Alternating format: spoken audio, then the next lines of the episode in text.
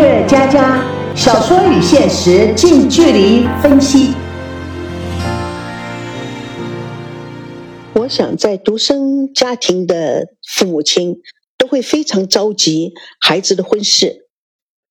赵熙以及孙娜这男女主角，他们两个之间非常的曲折，因为孙娜原生家庭的问题。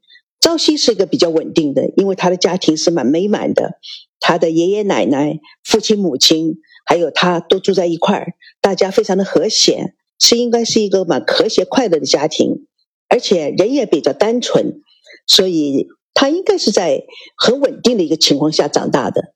但是孙娜她不一样的，她在一个有点暴力的家庭，我说的暴力是有身体的暴力。但是那情况并不是很多，最大的问题是一天到晚不断的争吵，他的父母亲只要见面就会吵起来，这是一个很大的问题。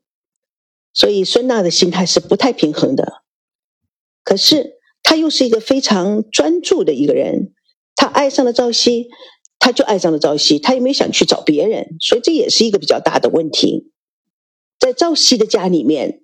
爷爷奶奶看事情看得很清楚，尤其是奶奶非常明智的一位老人，妈妈却是非常聪明的。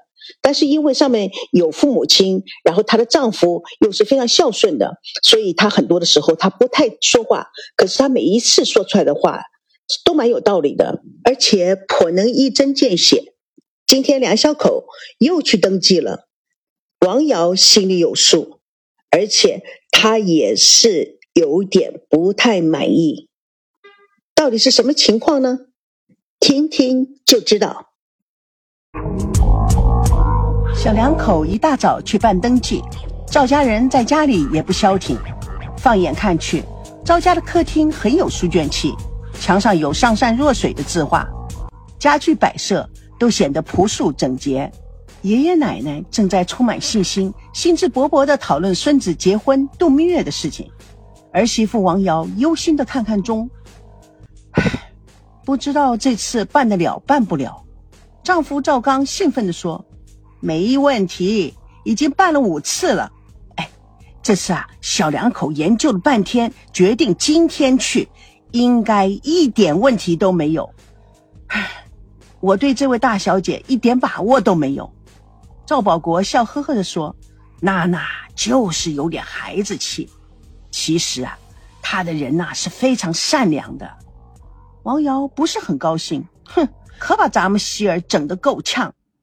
赵保国看了眼妻子田心雨，故作轻松状：“哎，他们到底去哪度蜜月呀？决定了没有啊？”爸，您操这个心干嘛？决定权不在咱们这儿。赵刚拉了妻子一下：“哎，有你这样说话的吗？”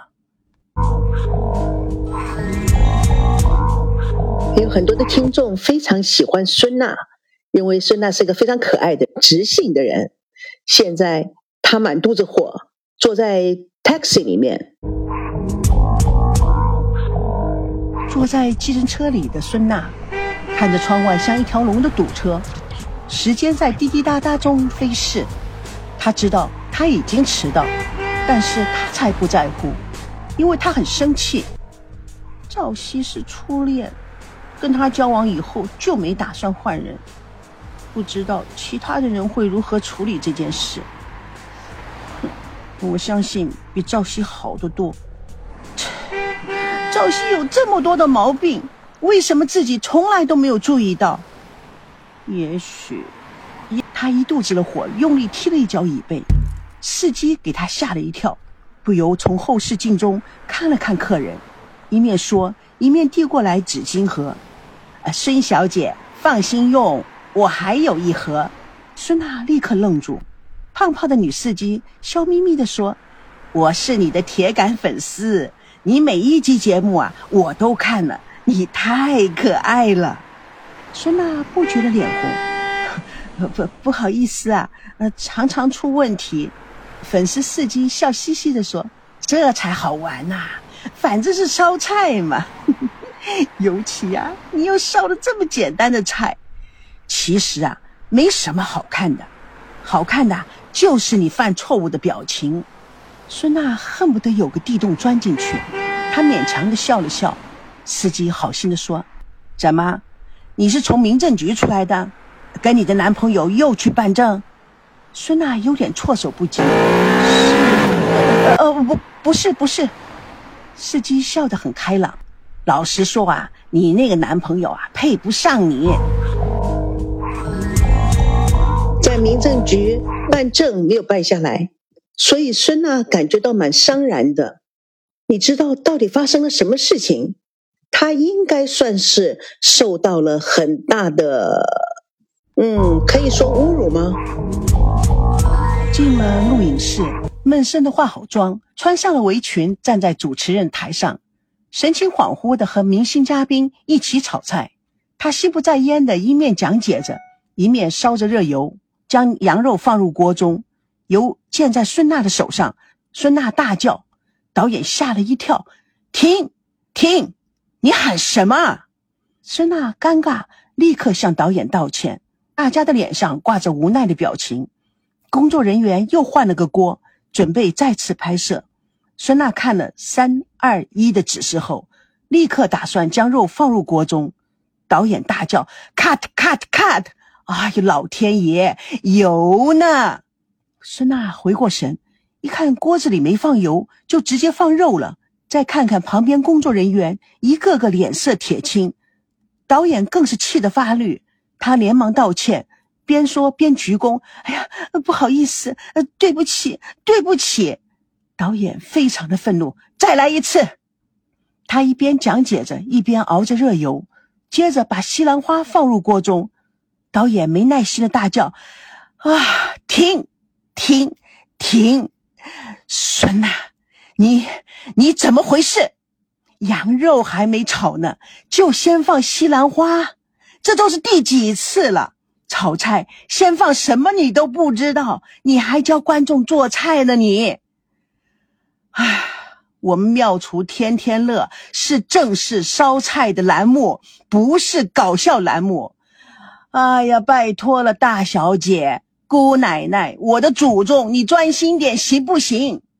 孙娜听了，反而着急了，流下了眼泪。导演一点也不喜相怜玉，你还哭？你知道一个 NG，制作人要损失多少？孙娜大声痛哭。导演气得将脚本一丢，生气的走了。制作人立刻跟上去，一面低头哈腰，一面道歉。孙娜大囧，那位大明星嘉宾赶紧关了火。孙娜尴尬的说：“对不起。”明星嘉宾笑得很高兴，呵呵，幸亏你不是我老婆，不用天天等着你做饭。制作人将导演请回，导演气愤的坐下来。制作人将孙娜拉到一边。你本来就没有做美食天赋，不专心又不努力学习也就罢了，还老是出状况。唉，拿点主持人的专业态度好不好？你总是这样，叫我怎么帮你呢？孙娜痛哭流涕，导演大怒：多大的一个人了，动不动就哭，哭能解决问题吗？不拍了，不拍了。这怎么拍得下去？这不是开玩笑吗？副导演非常不高兴的小声对执行说：“哼，他还不是就骗他老爸赞助我们的节目？否则像他这块料，怎么能够当节目主持人？”孙娜看了他一眼，一脸委屈。他心里想：“哼，我根本就不想做这档烂栏目，切，还当宝贝一样。”正在这节骨眼上，孙娜的手机响起。孙娜想都没想就接电话，不是赵熙。她敷衍了两句，又很不高兴地翻看着短信。制作人、导演、工作人员们都一脸不乐地望着他。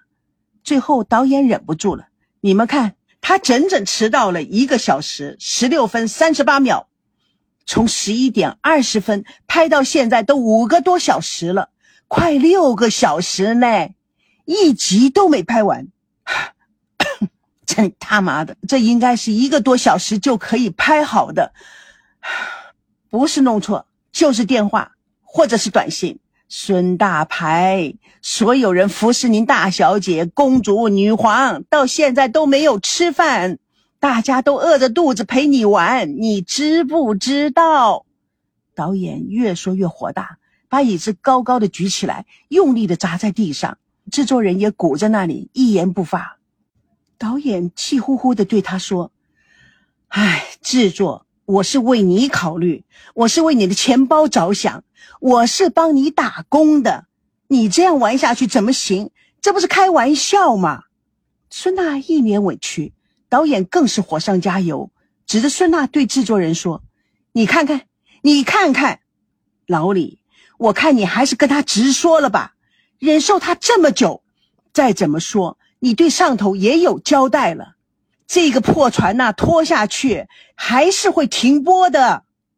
制作人下定决心走向孙娜，唉，孙娜，我们现在啊，经过栏目组和导演组啊联合商议，决定换主持人。孙娜请转音，一脸僵硬，静静的倾听着。制作人看看导演，接着说：“你还是继续留在我们生活节目部工作。”不过以后的工作不是在棚内主持节目，而是外拍，主要是到各家各户的百姓采访，寻找啊生活中厨房的各种小窍门这个板块呢一直是很受欢迎的。但是啊，现在的节目主持人怀孕了，而且啊，这个在公交、地铁上也会播放。希望啊，你能抓住这次难得的机会。完成好啊，新的任务。孙娜脸上一阵红一阵白，正想说什么，制片又接着说：“嘿嘿，你的办公室啊，明天再腾出来也可以。今天啊，先给你放一天的假，调整调整。明天啊，好好的迎接新工作。”制作人有点安慰他的口气：“孙娜，不是不让你待在这儿，实在是因为你的部门呐在三楼。”三楼我们会给你准备一个私人办公室的。孙娜目光发傻的看着他们。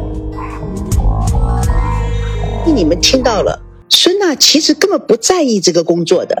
虽然是 television 是一个栏目的主持人，但是对他来说，这根本不是他真正要做的，也不是他喜欢的。他的内心是非常矛盾的，因为他害怕结婚，他怕结了婚以后就变得像他父母一样。每天不停的争吵，我觉得他可能有一点心理障碍，因为他真的很害怕甜蜜的日子就这样子消失了，以后像他妈妈那样子忍受着无限的痛苦。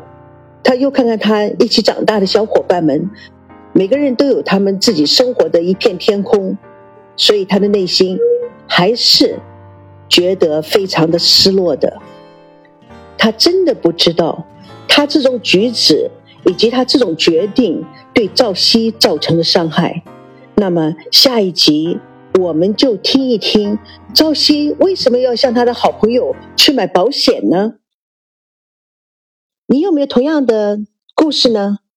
希望你能够在我们的栏目下面留言，也许我也可以回答一些你内心的矛盾，好吗？小说与现实近距离分析，我们今天就分析到这里。希望你能够点赞评论，咱们下次见。